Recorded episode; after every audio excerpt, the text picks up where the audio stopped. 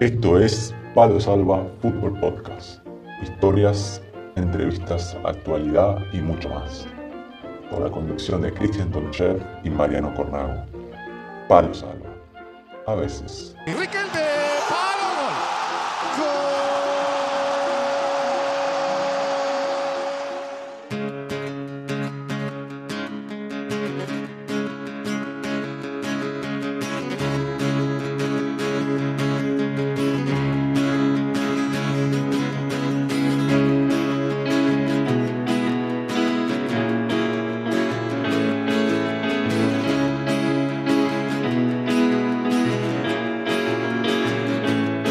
Todos, otro martes, otro Palo Salva y otro Cristian Tonchef ahí, eh, más abrigadito que, de costumbre. ¿Cómo estás, Cristian?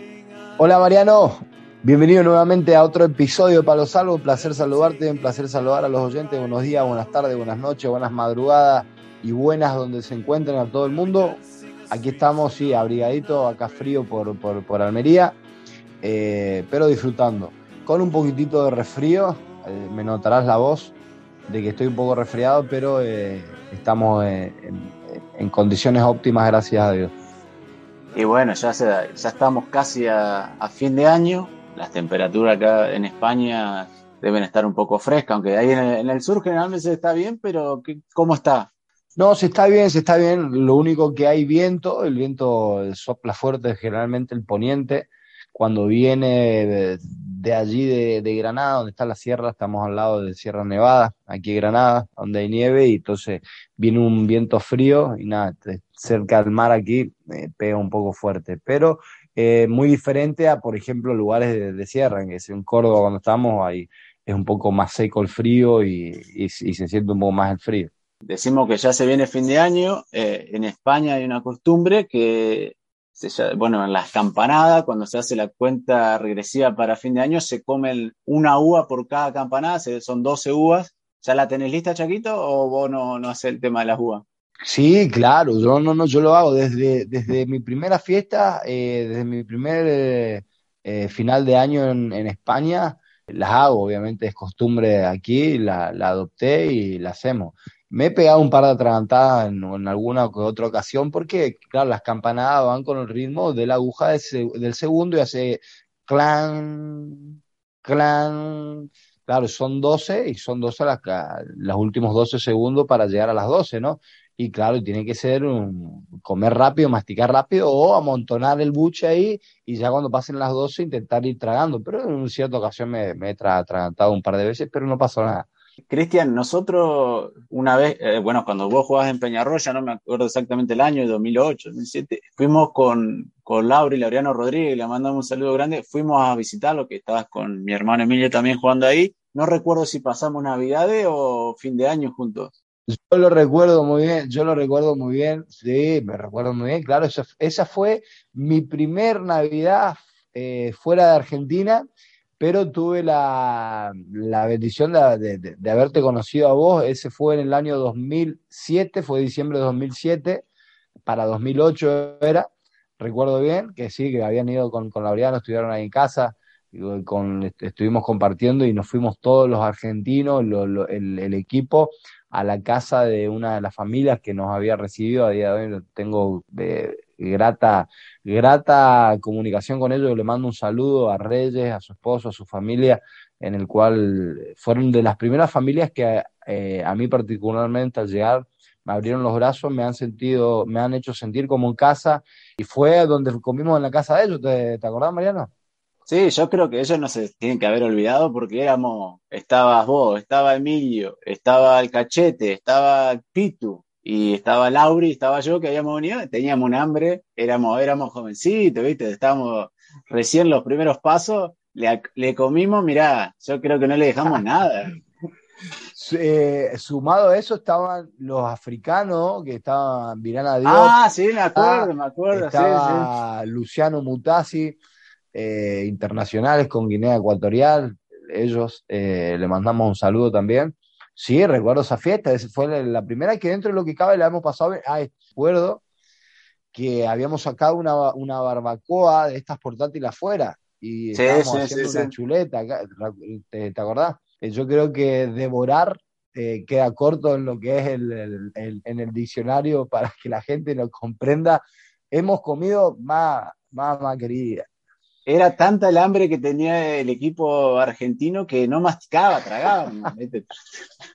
Era una cosa. No, no, pasado bárbaro la hemos pasado bárbaro. Ya, ya que mencionás esto, voy a, les voy a contar a la, gente, ¿no? A, las personas e, estas anécdotas. Vos sabés de que, bueno, luego de que pasó esa Navidad, Navidad fue la que pasamos, luego pasamos, eh, luego vino año, año nuevo, eh, Nochevieja fue ese año nuevo, hemos pasado en casa juntos. Pero mi, mi punto fue mi tercer fiesta, cuando me tocó ir a pasar las fiestas a casa de, la que a día de hoy es mi esposa, a Sara Fernández, y fui como, como invitado de, novio a su casa, me fue mi primera vez, recuerdo, sí, eh, a pasar con su familia y, y, escucha esta. Claro, nosotros obviamente acostumbrados al, abrazo, de que llegue las 12, el abrazo, el, momento de armonía de Navidad, ya era mi segunda fiesta que estaba fuera yo de casa y tenía una, un poco una melancolía poco común en mí. Y recuerdo, claro, era yo ahí en, medio de, la familia de mi esposa. Bueno, eh, llega día y media, día y media de la noche, los integrantes de la familia, sus primas, eh, sus primos, etcétera, ya como que estaban terminando de cenar y, nada, veo que para las 11 ya no quedaba nadie en la mesa, cada uno se había ido a su casa a preparar, a ducharse como para ir a, las discotecas. Claro, y yo digo, pero si todavía no son las 12, ¿a dónde va?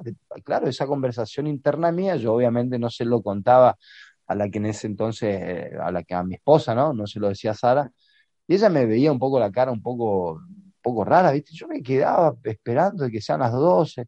Pero claro, a las 12 ya estaba, ni el vaso quedaba, porque ya habían recogido la mesa, todo y, las 12, y claro, todo el mundo se fue y bueno, dije, acá nos abrazan, no pasa nada, era una Navidad, me acuerdo, yo un poco melancólico.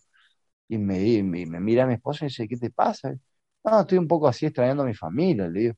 Claro, después con el pasar del tiempo uno ya fue abriéndose un poco más y le, le fui sincero, le dije, mira, ¿te acordás que ya ves? Yo estaba esperando de que, de que entre las familias nos abracemos, nos digamos feliz Navidad, eh, que, que, Dios te bendiga. Pero claro, acá no, no, es que acá no se utiliza, me dice, acá solamente se come y claro, llega a las once y media, cada una se cambia, se viste y se va con sus amigas a, las fiestas que hacen. Y bueno, fue un poco, un poco anecdótico, es un poco frío, en el cual intenté a medida que pasó el tiempo ir modificando eso y nada, a nivel familiar intentamos adoptar eso con mi esposa, mi hija, nos abrazamos y, adoptar eso, eso que traigo yo de, de mi tierra incorporarlo aquí. Y bueno, siempre eh, también es interesante ver cómo se festejan diferentes partes, en diferentes culturas, siempre es interesante aprender y ver cosas nuevas. ya que me das pie diferente, cuento esta, ahora la que me toca vivir en, en Bahrein. Bahrein, 2016 para 17, mi fiesta era, eh, era allí porque mi esposa y mi hija todavía no habían ido para Bahrein, estaban a la espera de ir a que yo las vaya a buscar. Y era mi fiesta allí, bueno, yo he he pasado esa fiesta con, con un compañero de Tajikistán y un muchacho nigeriano que estaban a prueba y un alemán. Hemos comido muy, muy europeo, así, de, comer, y bueno, sin que llegue a las 12, los chicos se, fueron a la casa porque querían ir a, hablar con su familia y demás, y nada. Recuerdo ese día, fíjate vos, digo, bueno, voy a buscar algún aliciente de, lo mismo de, de, las 12, yo buscaba las 12.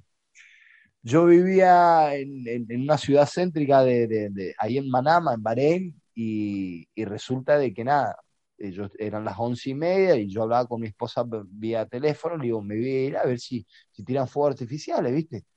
Claro, resulta de que once y media agarro el coche, me voy, salgo de, de casa y me voy a un lugar ahí específico en centro, más o menos, ¿viste? Cerca de una mezquita, a esperar un, los fuegos artificiales, ¿viste? Cuando yo cuando llego en el coche, poca gente afuera también, ¿viste?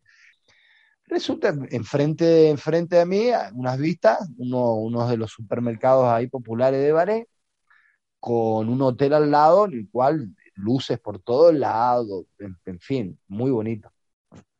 12 menos cuarto, bueno, estoy esperando, ando mi esposa, eh, abrí la puerta, solo a eso, ¿viste? Una noche espectacular, estrella, luna, y yo esperando las 12. 12 menos 10, bien.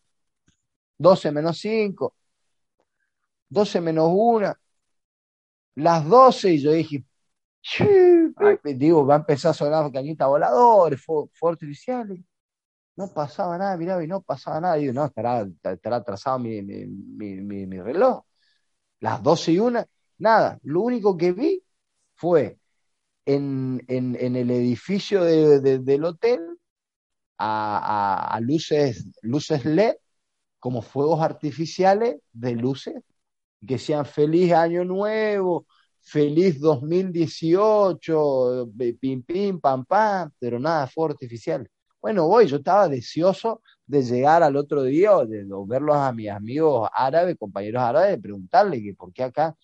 Claro, resulta ser de que eh, precisamente en Navidad no es tan celebrado además, y en noche, y en noche vieja ahí lo que hacen, no tiran muchos fuegos artificiales por un, por un tema de respeto al, al, tema de estos de que los explosivos relacionan un poco con el tema de guerras y demás, entonces por esa parte no, no suelen no suelen meter muchos fuegos artificiales y bombas de esas. Así que nada, otra, otra anécdota más de, yo esperar deseoso las 12 y, quedar, y quedarme con ganas de fuegos artificiales, recordar mi infancia, pero bueno, me conformé, fui feliz de todas maneras de ver hay unos fuegos artificiales de luces LED.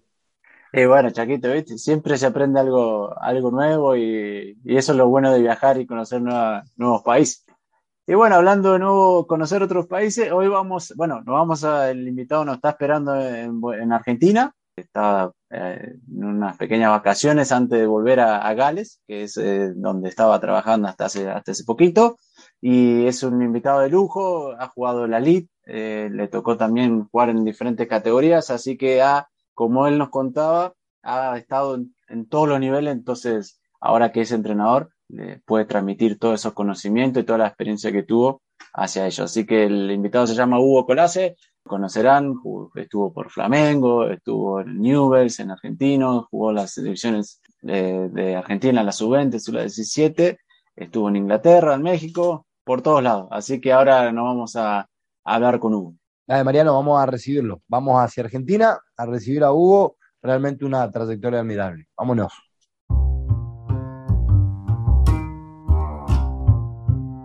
Estás escuchando, a lo Salva. lo Salva. En fútbol, pues yo siempre le digo a San Lucas y a Juliano que el fútbol es fútbol, no importa dónde jugues. Vos tenés que estar preparado para jugar porque puedes jugar un día, un entrenador te dice, la verdad no me gusta tu característica, y hay otro que le encanta, porque es muy amplio. Entonces no te tenés que cerrar en decir, ah, soy bueno porque un entrenador me quiere, y soy malo porque un entrenador dice que juego mal.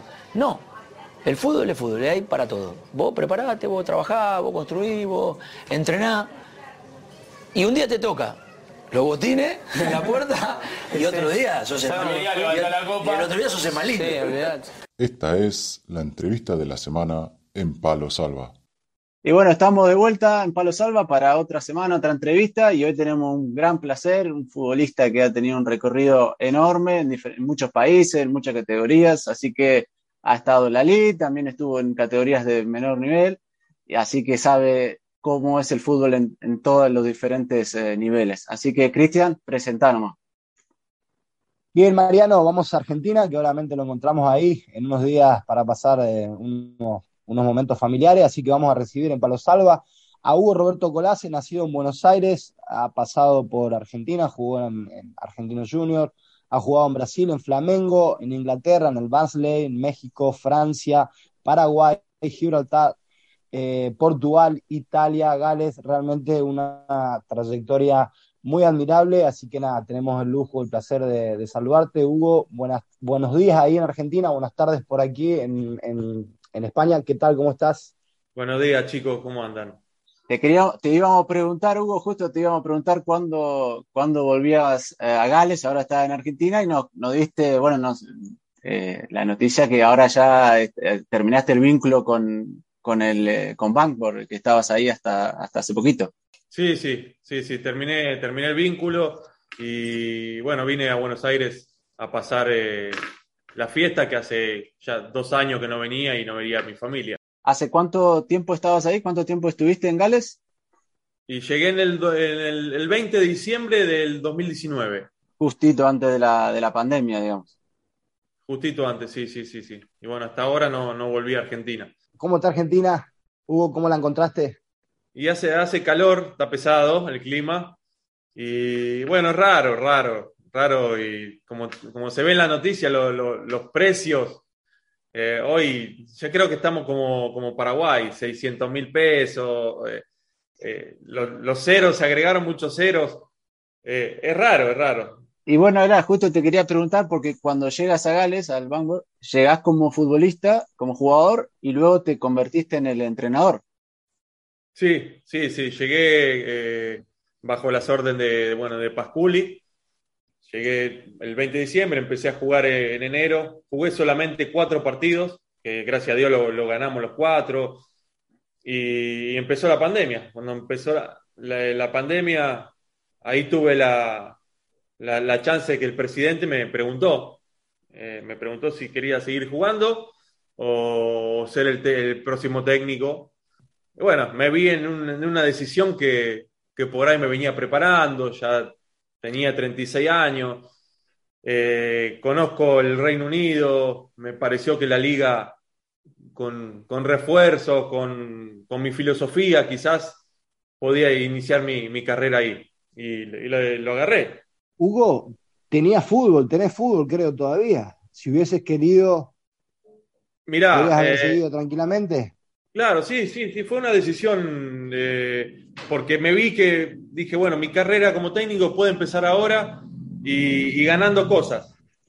Entonces, solamente, pero después, eh, como entrenador, yo entreno a la par de los jugadores. No hago los intermitentes, todas esas cosas, pero lo- los reducidos, me meto en todo. Incluso llegué a jugar medio partido por, porque tenía mucho expulsado. Eh, me- de tener la camisa me tuve que poner eh, La camiseta. la ropa para jugar, sí. Y no existía la posibilidad, no te, porque vos, como decís, seguiste entrenando a la par de los futbolistas, no, por momento no decía, y la verdad que le serviría al equipo que, que yo juegue, o no, en ningún momento se te cruzó por la cabeza eso. Mira, al principio sí, al principio es como que yo eh, necesitaba estar ahí y, y veía que, que la demanda mía era, era muy alta y yo quería, que, creo que lo cometen todos los, entrenadores, quieren que hagan lo que por, ahí haces vos en el medio campo, lo que hacías vos, a la velocidad que jugabas. Y eso me, me motivaba a decir, bueno, ¿qué pasa si juego? Estaba fichado como, como jugador, pero por casos extremos y no teníamos jugadores. La idea de, de entrenar era para no perder eh, la transición esa de, de jugador a técnico. Y después yo creo que le, le- le imprimía cosas dentro de, del reducido. de- me- mi manera de, de- de ver el fútbol era im- imprimirle cosas. O sea, si el técnico lo hace, si el técnico corre esa pelota, te, te tiene que tocar el orgullo al jugador. Exacto. ¿Cómo fue esa transición? Porque debe ser difícil ya de por sí la primera experiencia como entrenador, entrenador y hacerlo en otro idioma, que más allá que lo manejes, lo, imagino que los conceptos tácticos eh, no debe ser difícil transmitirlo, pero llegarle al jugador en otro idioma desde lo emocional, desde el, no sé, intentar in- transmitirle esa pasión que uno siente por el fútbol, ¿cómo fue eso, hacerlo en otro idioma? ¿Es complicado? ¿Es complejo? ¿Se puede? Se puede, se puede. Te digo que no solo, no solo lo eh, hablaba en inglés, también en italiano, porque tenía muchos jugadores italianos. Y bueno, al principio opté por dar la- las explicaciones de los ejercicios. Obviamente que el, el lenguaje corporal en el fútbol habla en todos los idiomas. Eh, explicar un, un trabajo, por eso mantenerme en forma, porque es bueno explicar el trabajo y- y que te vean. Después eh, le, le explicaba en italiano, eh, le decía, ¿me entendieron? Bueno, le explicaba en inglés. Complejo, complejo, que, que por ahí este, estos últimos seis meses me dediqué a hablar en inglés nada más.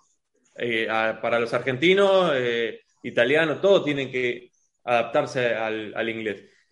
y llegarles eh, no, fue, no fue sencillo, fue un trabajo constante. La pandemia me ayudó, la pandemia me ayudó porque al no jugar eh, oficialmente tuve muchos amistosos, muchos, creo que 13, la cual gané los 13 con equipos grandes como el TNS, el Conasquí, fuimos a jugar a Inglaterra, ganamos, había armado un mix de jugadores, galeses, italianos, argentinos, uruguayos, y creo que, los resultados me, dan hoy a decir que le llegué.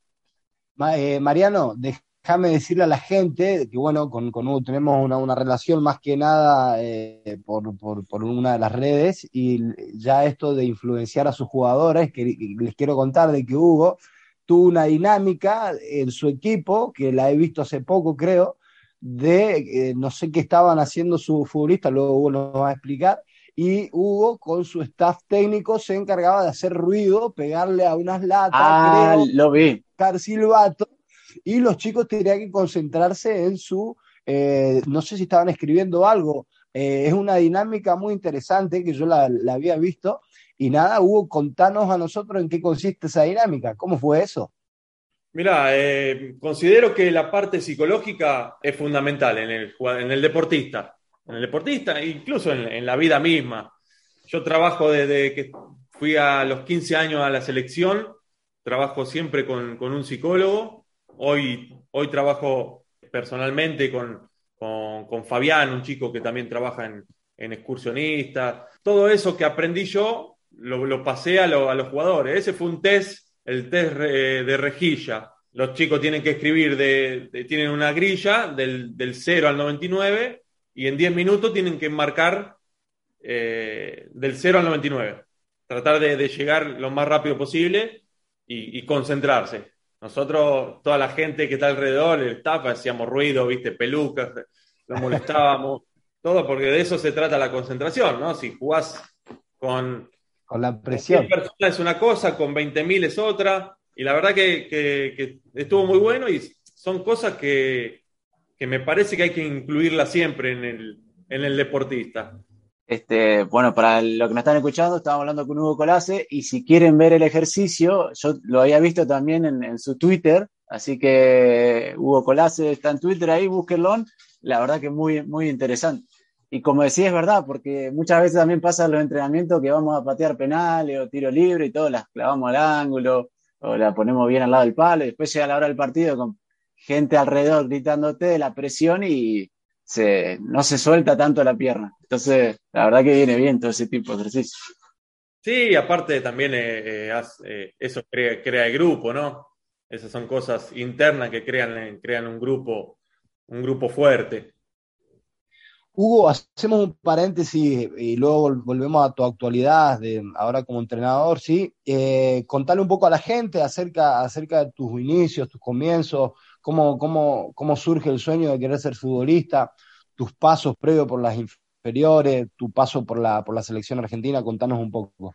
Bueno, eh, el futbolista que nace ya que quiere ser futbolista, creo que no tuve, no tuve pasión por otros juguetes, eso fue claro, no tuve pasión por otros juguetes, siempre fue la pelota. Y, me inicié en, clubes de barrio, en, Loma del Mirador, Tablada, hasta que llegó un momento que a los 8 o 9 años me vino a buscar Ramón Madoni de, Club Parque, que es el, obviamente que creo que la gente lo conoce, que es un descubridor de, muchos talentos. Y, bueno, me llevó a, a Parque que ahí aprendí eh, aplicar mi talento individual al colectivo sería, que bueno, Parque es un club reconocido de, de, Baby Fútbol que, que, forma jugadores.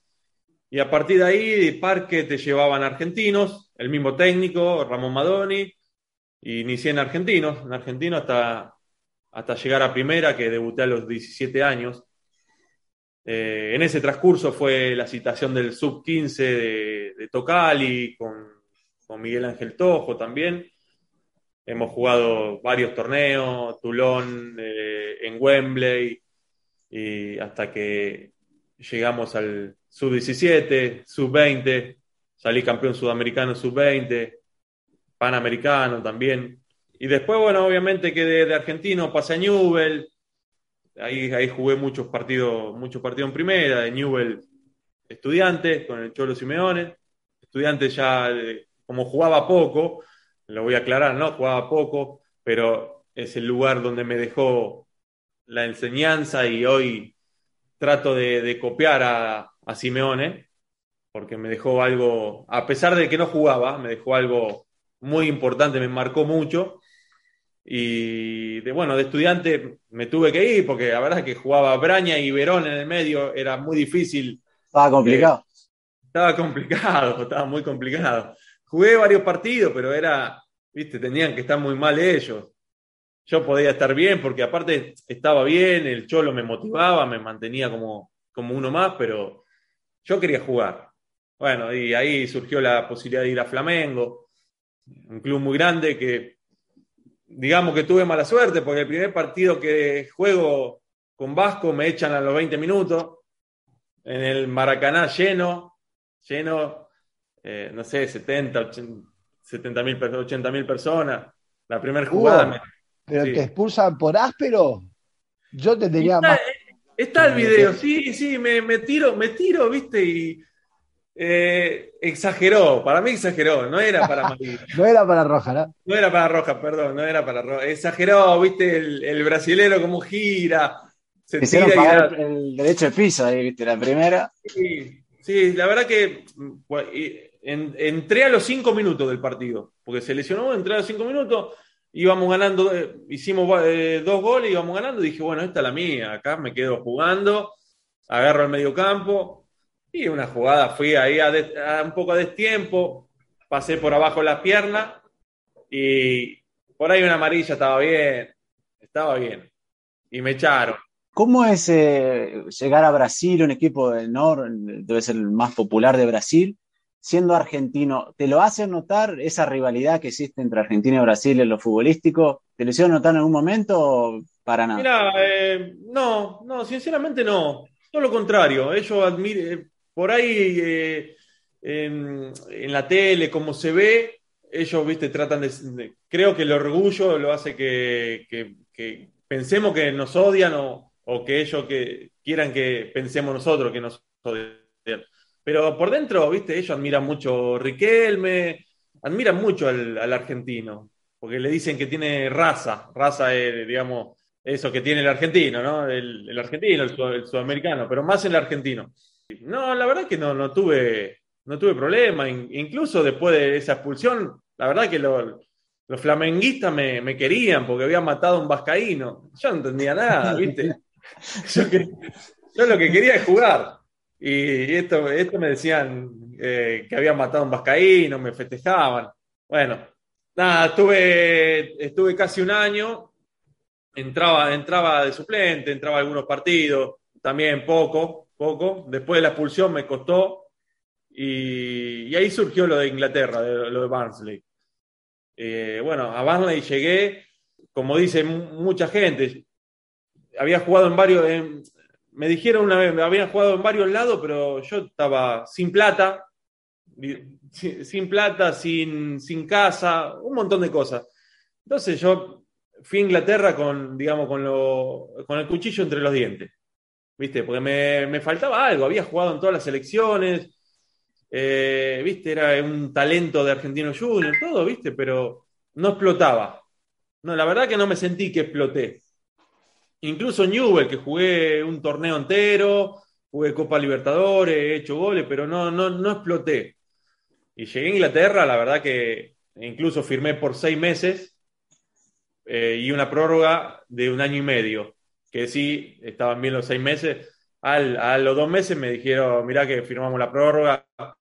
Pues yo estaba, era, era mi lugar. Era mi sueño, ¿eh? era mi sueño jugar en Inglaterra. ¿Y qué, qué, fue lo que pensás vos que hizo que rindieras a ese nivel? ¿Fue algo en tu juego? ¿Fue algo, tal vez, la forma que se jugaba ahí o el entrenador que te dio la confianza que necesitaba? ¿Qué crees que fue? Mira, eh, siempre se los cuento a, los jugadores. Eh, me basé en los detalles.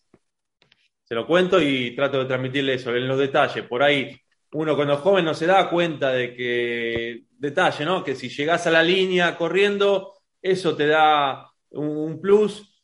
Y si no llegás, viste, como que vas perdiendo, perdés un metro, la próxima perdés otro metro, y, son metros que, suman.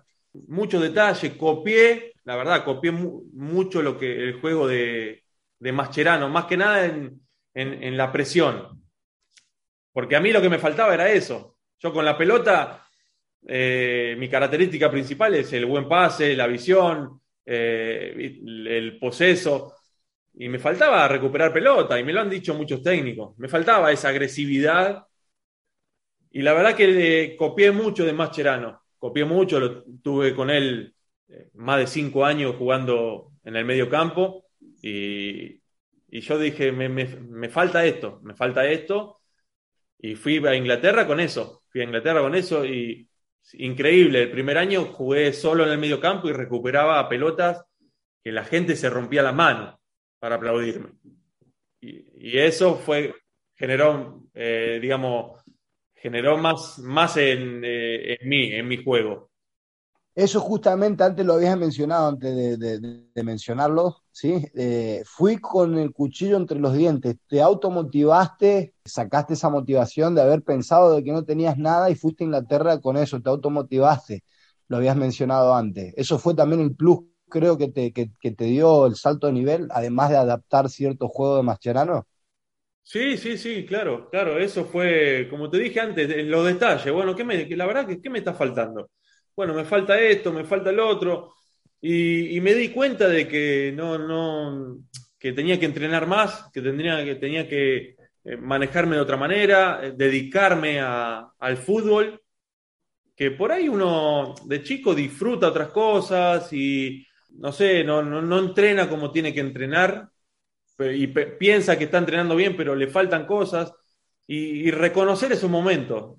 Creo que yo reconocí el, momento. Bueno, si me falta esto, lo voy a hacer, lo hago, no solamente lo pienso. Y, con eso logré, obviamente, contrato por largo, largo tiempo, jugador del año, eh, ser leyenda en un club inglés, que, bueno, eso es lo que cambió mi, mi carrera. Todo tu andar, ¿no? Desde que estás en primera o antes, inclusive, ¿no? Eh, ¿Quién te ha manejado ¿Quién, eh, ¿Tuviste representante, agencia? ¿Cómo fue? ¿Lo, ibas manejando vos? Sí, hasta obviamente que para llegar a Inglaterra, sí, al principio, eh, cuando empecé, tuve a, Marco Franchi, tuve, tuve gente importante, pero bueno, tuve a, Oscar Pacet, que, que, la verdad que hoy ya está, ya pasó, pero no tuve la mejor experiencia. No, pero ya está, ya pasó, no, no, no hay problema, fue un aprendizaje. Y, después tuve otra persona más, que un chico Gonzalo Castro Madero, que, él me ayudó, me ayudó a llegar a Inglaterra, con, mediante un intermediario inglés, y, me ayudó a llegar a Inglaterra, que era que, a partir de ahí las cosas pasan más rápido y, y más, digamos, no, no, necesitas mucha gente después. Porque es simple, ¿no? Cuando estás bien, los clubes aparecen. ¿Y qué edad tenías cuando llegaste a Inglaterra? 23 para 24. ¿Y llegaste solo? ¿Te acompañó algún familiar? No, en ese momento yo estaba casado, pero llegué, obviamente, llegué primero solo, había llegado en este, bueno, ahora es mi ex esposa, pero después llegó ella. ¿Y cómo fue la adaptación ahí? ¿Hablabas el idioma? Ahora se conoce mucho lo que es el fútbol inglés, incluso la Championship donde jugaste, que ha crecido muchísimo, ya sea económico, de infraestructura. ¿Cómo era en ese momento y cómo fue tu adaptación a lo extrafutbolístico? Eh, la verdad que me, eso me, costó mucho, me costó mucho porque no, no sabía nada de inglés, nada. Pero bueno, allá tenía, había un español, un brasilero, y de a poco, de a poco fui aprendiendo las, las palabras de, dentro de la cancha y eso me ayudaba. Al principio, obviamente, no, no sabía mucho, después iba aprendiendo y de a poco creo que me fui no sabiendo mucho de inglés cuando me fui a Inglaterra. Ahora, después de pasar por, por, varios lados, en Francia me manejé en inglés, así que hoy en día creo que lo hablo mejor. Y te, porque fuiste, bueno, a Brasil, que tenemos rivalidad deportiva, fuiste a Inglaterra, que tenemos ahí cierta, hay una rivalidad histórica. ¿Cómo, ¿Cómo, te recibieron ahí también? Una, leí una entrevista de Colochini que él contaba que cuando llegó a, a Newcastle, eh, los compañeros a modo de broma le habían dejado en el lugar donde se cambiaba una como una foto de la isla Malvinas con la bandera de Inglaterra. No sé si te hicieron algún tipo de broma de esas. No, no, no, jamás, jamás, jamás. Eh, incluso, eh, si bien para el argentino es importante, ¿no? a mí me cambió, me cambió la mentalidad en ese, en ese sentido. Jamás me nombraron. creo que a nosotros nos importa más que a ellos. Sí, sí, sí. A, nosotros nos importa más que a ellos, tenemos mucho más, más odio. Eh, ellos no, no me, no me hicieron sentir nunca eso. Incluso yo jugaba con una, una banda eh, con los colores de Argentina.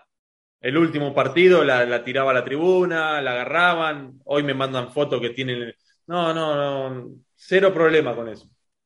Y después, ¿cómo te fue el, adaptarte a que muchos jugadores extranjeros les pasa que tenemos la costumbre tal vez de dejarnos caer cuando nos tocan, eh, simular una falta y demás? Y sabemos que en el fútbol inglés eso no está muy bien visto ni siquiera por los fans ni por, por los árbitros. ¿Te, costó acostumbrarte a eso?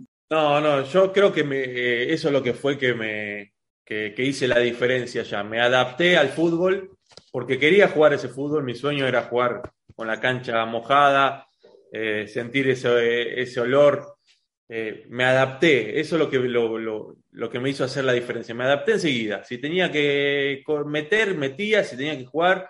Obviamente que cuando aplicaba lo mío, que era distribuir la pelota, sacarla de un lado al otro rápido, eh, es donde la gente le, le, encantaba, porque yo aplicaba mi, mi, talento sudamericano, digamos, ¿no?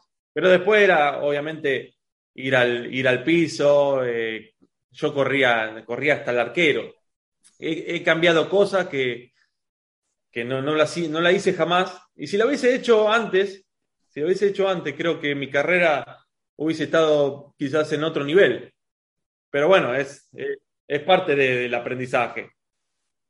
¿Y eso se lo intentás inculcar a futbolista ahora tener una recién acaba de empezar tu carrera como futbolista, pero porque muchas veces lo que decís, cuando somos jóvenes no, no, nos damos cuenta de ciertas cosas o pensamos, como decías, que entrenamos bien, o, siempre se puede hacer más. Intentar inculcarle eso.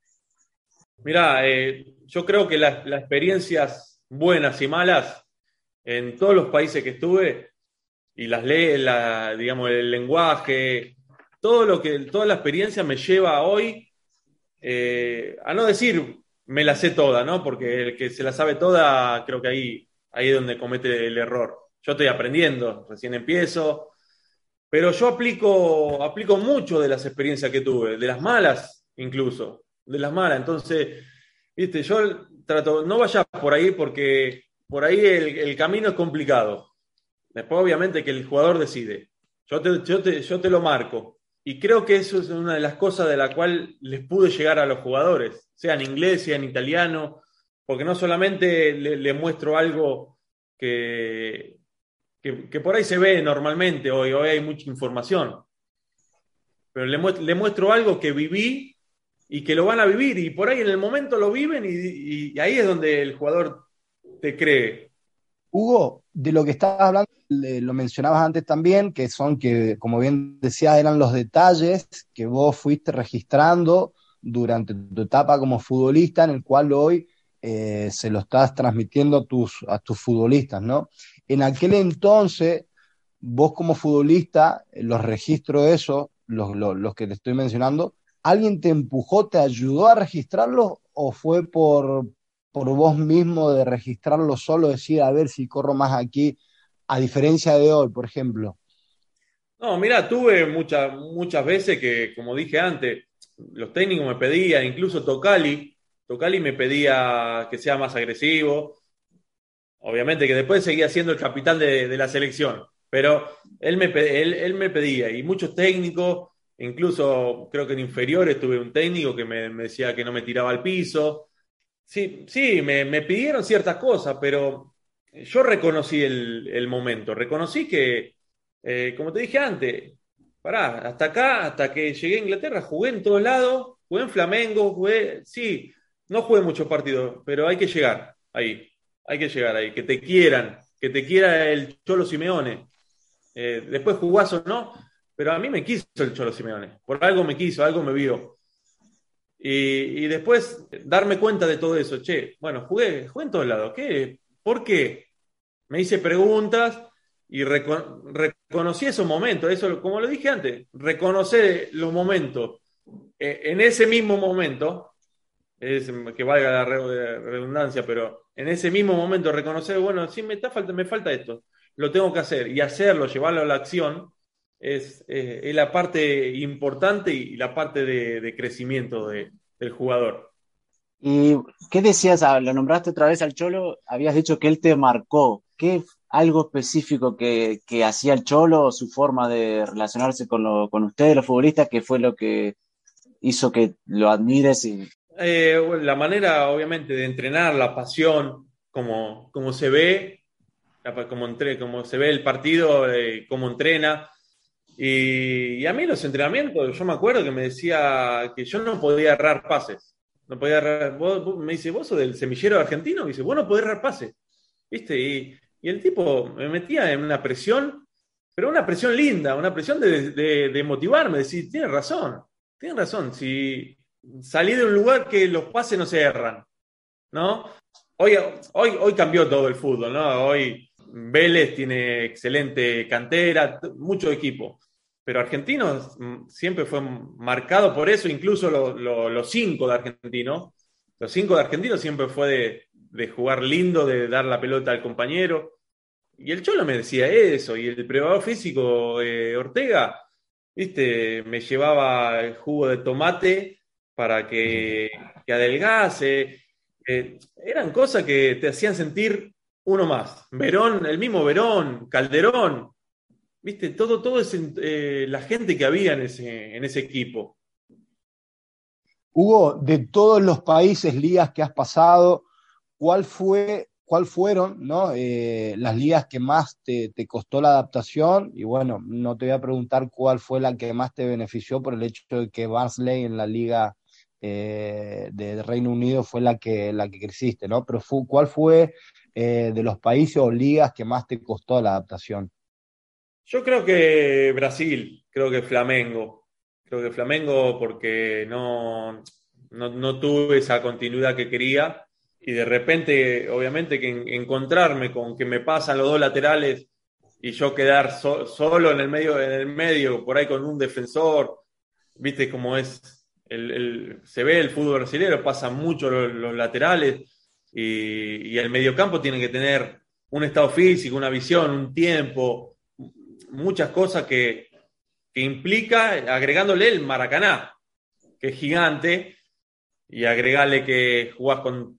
Me tocó jugar con eh, un fla flu con, no sé, 40 grados de calor y, no llegaba nunca, llegaba toda de tiempo. A los dos minutos tenía amarilla, eh, llegaba toda de tiempo, estaba en, y, creo que ese, ese fue el fútbol que más me costó, pero también fue mi inicio, que, fue mi inicio, la verdad. Después con la experiencia, fui a Francia y en Francia jugué muy bien.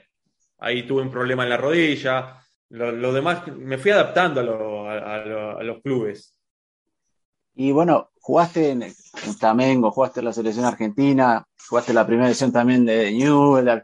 Después pasaron a una liga menor, como puede haber sido en Gibraltar o en el ascenso italiano. ¿Cómo eso te, costó, te afectó o lo tomaste con naturalidad? Mira, hoy con el diario del lunes, obvio que todo eso me dio el aprendizaje para ser hoy técnico y decirle a los, chicos, miren que yo pasé por todas las categorías yo te puedo decir cómo se juega en la quinta, en la cuarta, en la tercera, en la segunda, eh, en, la Premier, todo lo, todo lo que quieran. Entonces, yo creo que fue, fueron momentos de verme, de haber jugado en, en de verme jugar en una excelencia de Italia, pero, pero no, en ese momento, sí, mira dónde estoy, o las canchas. Yo debuté eh, en un equipo siderno, en la excelencia de, Italia, en una cancha de, tierra, de tierra, ganamos, de tierra con piedritas. ¿Viste? Y tengo, tengo fotos ahí, ¿viste? De, de, decir, de jugar en, Wembley, ¿viste? Pero ahí, ahí está la motivación mía personal. Dije, bueno, eh, estoy acá, estoy acá. Es como en la casa, bueno, si tengo que lavar los platos, lo voy a lavar. No hay problema. Si esto me va a hacer crecer, esto me va a hacer crecer. Estoy acá. Esta es la circunstancia, es el momento, lo tengo que hacer. Hay que, hay, hay que adaptarse. Y ahí está, creo que, la diferencia del jugador que se adapta y, progresa. Como decías, ahí está la, la práctica de la, de la capacidad de adaptación que tiene todo ser humano también y obviamente la has practicado con, con, con mucha razón y con mucha motivación. Y justamente mencionaba eso y me recordaba también a España, venía de Argentina a jugar en, buenos, en buenas canchas también y, presentar de en Extremadura con, con canchas esta de albero, que son las, las, de tierra con piedritas. Ahí está, ahí está el hambre del futbolista. Bueno, la de Gibraltar, eh, cuando llegué yo, que creo que jugaste vos también, Cristian, eh, tenía, era así, el, el, el césped sintético era muy, muy finito, había toda palina, ¿no? La, el caucho. Eh, el caucho. Sinceramente, ahí también tengo un recuerdo de que todos, todos se quejaban. No, mira cómo pica, mira esto, lo... Y yo dije, está espectacular, está espectacular. Y eso me, me hizo creer que estaba espectacular. Y ahí es donde hice, creo que también un poco la diferencia, ¿no? Creo que jugamos el mismo torneo, si no me equivoco, justamente le comentaba a Mariano, no recuerdo bien si nos hemos enfrentado justamente porque ese medio año yo me voy para Asia y no, no, recuerdo si alcancé a jugar contra Moscalpe. Me parece que no, me parece que no. Yo creo que le, hice un gol a, a, Manchester, en ese momento. Claro, claro, sí, yo, no, yo justamente me había ido luego. No, no, tengo, no tengo recuerdo. Pero bueno, eh, la verdad que yo hice el clic en ese momento y al final terminé creo que peleé el último día con Liam Walker, de, el jugador del, del, año. Eso es, creo que es, mérito mío. Siempre estoy orgulloso de, esa, de esas cosas. Es que lo que decís de los futbolistas generalmente nos quejamos de todo, que si hay que hacer, no sé, pasada, pasada, si, no sé, toca hacer táctico porque hay que hacer, si la cancha está mal. Recuerdo también, yo jugaba en España en el ascenso y tenía un compañero que había jugado la primera del Atlético Bilbao y nos empezamos a quejar todo el campo que estaba embarrado, no sé qué, y salta y dice, bueno, parece que todos jugamos en el, en el Salmamés, que el Salmamés era del viejo estadio del Atlético de Bilbao, como diciendo, dejen de joder, que acá todos somos jugadores de, la ciencia. Bueno, eh, eso, eso, mismo pasa con, como cuando te encontrás con jugadores de diferente nivel, de diferente eh, calidad, y, y está el jugador que dice, uy, pero y yo lo tuve que aplicar como técnico, ¿eh? Sí, pero se la doy a aquel y aquel la pierde. Y, y yo, viste, eh, escúchame, vos jugabas, ¿con quién jugabas al lado? ¿Con los que te jugaban al lado? Ahí le, ahí le, traté de, hacer entender que vos tenés que motivarlos, vos tenés que ser, si vos jugás bien, tenés que ser líder para que ese que juega bien, hacerlo mejor. Lo tenés que ayudar. Porque si al final del día él juega con vos, no es que lo podés, lo podés evitar. Entonces, la de, eso es lo que traté de aplicar, la dependencia uno del otro. Y bueno, y, la parte también mala del, fútbol tal vez en, categorías menores es como, porque nos comentabas algo que te había pasado ahora en, el, en Gales, en el Bankboard, por el cual tuviste también que, que dejar. No sé si nos querés contar un poco cuál fue el problema que tuvieron con el club. Sí, mirá, eh, cuando yo eh, elijo ser el entrenador, el presidente, bueno, es un, italiano que también había comprado un equipo en Italia, que la pasó mal también, lo mismo, el, equipo de Italia, la San Benedetese, la pasó, la pasó mal. Eh, ah, hubo jugadores, amigos míos ahí, y la pasaron mal, el equipo, bueno, creo que no llegó a fundir, pero estuvo ahí. Y bueno, yo durante toda la pandemia mantuve, mantuve un equipo, mantuve el club, mantuve el club en, todos los aspectos, más allá de, entrenador, fui todo, todo. Yo tenía la llave del club, yo abría y cerraba el club. Eh, la estructura y armé un, entorno de, gente de Gales que hoy en día eh, está siempre conmigo. Pasaba lo que, lo que sea en el club, pasaba por mí eh, habla con el boss, habla con el boss, lo que sea, eh. venía el, recolector de basura, la secretaria no estaba, no estaba porque no, no venía, y habla conmigo, y se pudo usar la cancha, habla con, el, con, con Hugo. Era algo muy lindo, una experiencia, por eso la transición de, jugador a entrenador fue de, de jugador a, manager, digamos, en todo sentido. Y armé un equipo muy lindo, muy lindo, con tiempo. Lo, traté de, formar a, mi manera, de, a mi manera y cómo, cómo se juega la liga. Que eso también es otra parte que creo que no es que, solamente los jugadores juegan bien, tenés que adaptarlo a la liga, tenés que adaptarlo a esos momentos. Y creo que logré eso, logré eso, un equipo muy, muy competitivo en medio de pandemia jugábamos amistosos con los equipos más grandes de Gales, ganamos, le ganamos a todos 13, 14 partidos seguidos, ganándole a todos. Y bueno, cuando llegó el torneo, siempre te estoy hablando de que no tuve un presidente de, soporte, la verdad, no tuve un presidente de soporte. Llegué a comprar eh, lavarropa, secarropa para la utilería, eh, pelotas, porque no, no, no, no había esa conexión, no había esa conexión con, con el, con el dueño. Y para hacer las cosas más, más simples y, que salgan mejor, yo, yo lo hacía. Bueno, está, compro, compro lavarropa porque necesitamos, porque necesitamos lavar la ropa, porque necesitamos esto. No había utilero. Pasó de que la cancha se iba, el pasto se iba comiendo, necesitaba fertilizante. Y le preguntaba al canchero, ¿qué, qué hace falta? ¿El fertilizante? Bueno, tenemos que preguntarle, lo compraba yo. Entonces, todas esas cosas hicieron que el, club dependa mucho de, lo que hacía yo. Y bueno, empezó el torneo, se me fueron muchos jugadores por falta de pago.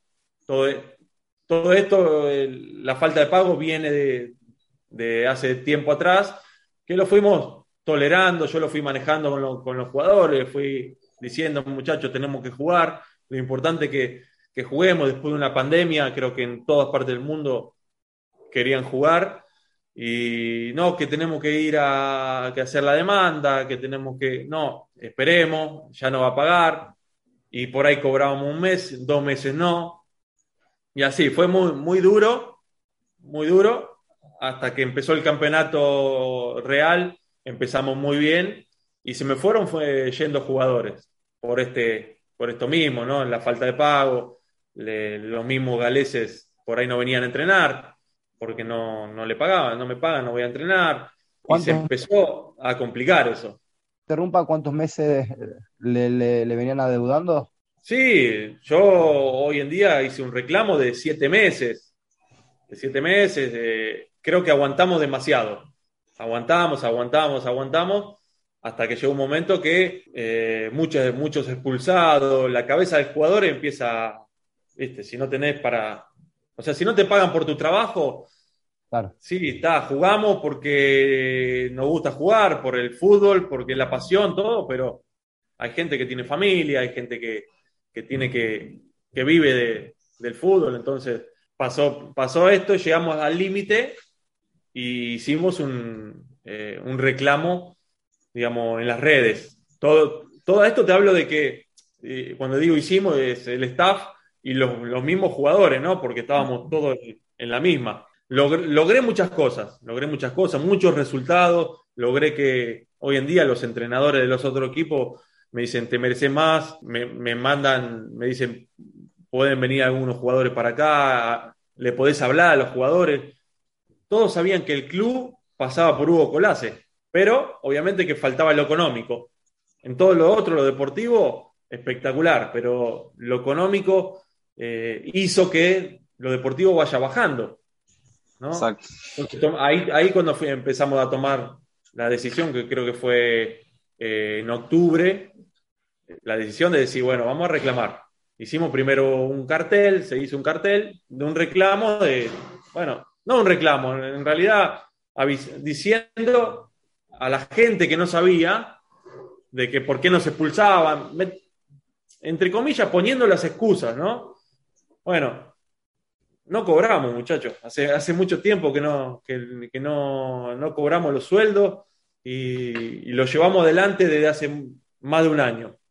Es hora de que la gente sepa. Y bueno, hicimos un reclamo y después de ese reclamo, lo más sencillo es que echen o, suspendan al staff, ¿no? Y pasó eso, después del reclamo, el, presidente me suspendió, me suspendió a mí al staff, nos suspendió para hacer la investigación de, del cartel del reclamo. Eh, no llegó a nada eso porque estábamos en todo nuestro derecho. El que estaba saltando la ley era él. Está, no, estaba, no está, porque en este momento el club sigue, está parado, la, federación lo paró. Y bueno, me suspendieron a mí, trajeron otro entrenador provisorio, se, se empezaron a ir los galeses, después que me fui yo, no, yo te vas, me voy, se empezaron a ir y quedó el, el club con oh, creo que 11 jugadores extranjeros y por ahí que no, que no se podían ir a otro lado. Sabes que cuando está en el extranjero, eh, hasta que no llega el libro de pase no se puede ir a ningún lado, se queda ahí, nos, nos echaron de las casas, nos echaron a todos de las casas donde vivíamos porque no se pagaba. Y bueno, nada, fui suspendido y en, dos semanas me, despidió. Obviamente sin, sin causa, sin causa, la cual yo hago el, reclamo y, gano la demanda eh, en la federación. Hoy en día estamos esperando que, el club pague y mientras tanto al club le, deducen tres puntos más una multa de mil libras y no juegan el partido cada fin de semana. Ya creo que este fin de semana es el tercero y el club, el equipo ya pasa a estar último en la tabla. Le comentamos a la gente que, bueno, Hugo está comentando acerca del Bangkok City, ¿no hubo? De la segunda división de Gales, ¿verdad? Sí, sí, el Bangkok City de la Championship de, Gales. Eh, hasta, que no, hasta que no gestionen o solventen estas acciones legales que en conjunto con el staff técnico y jugadores no solventen eso, el club eh, seguirá teniendo la misma deuda eh, y la misma penalización cada fin de semana, Hugo. Evidentemente sí, evidentemente sí no sé hasta, hasta, qué, hasta qué momento, porque ya esta va a ser el tercer, tercer partido de que están, están pasando esto, le están deduciendo los puntos. No sé hasta qué momento van a permitir que, que sea que pase esto, no sé, no sé, no sé cómo funciona. Creo que yo creo, ¿no? Viéndolo de mi punto, de mi punto de vista, que una federación no puede permitir que pasen estas cosas. Ah, sin duda. Que, que, los clubes, que venga un, un presidente extranjero y, deje estas deudas en, su propio país, quede mal la federación, porque cuando hablas de, de, Gale, hablas de por ahí de Bangor y que no pagaron y que lo suspendieron, vas a ser una, liga con, problemas.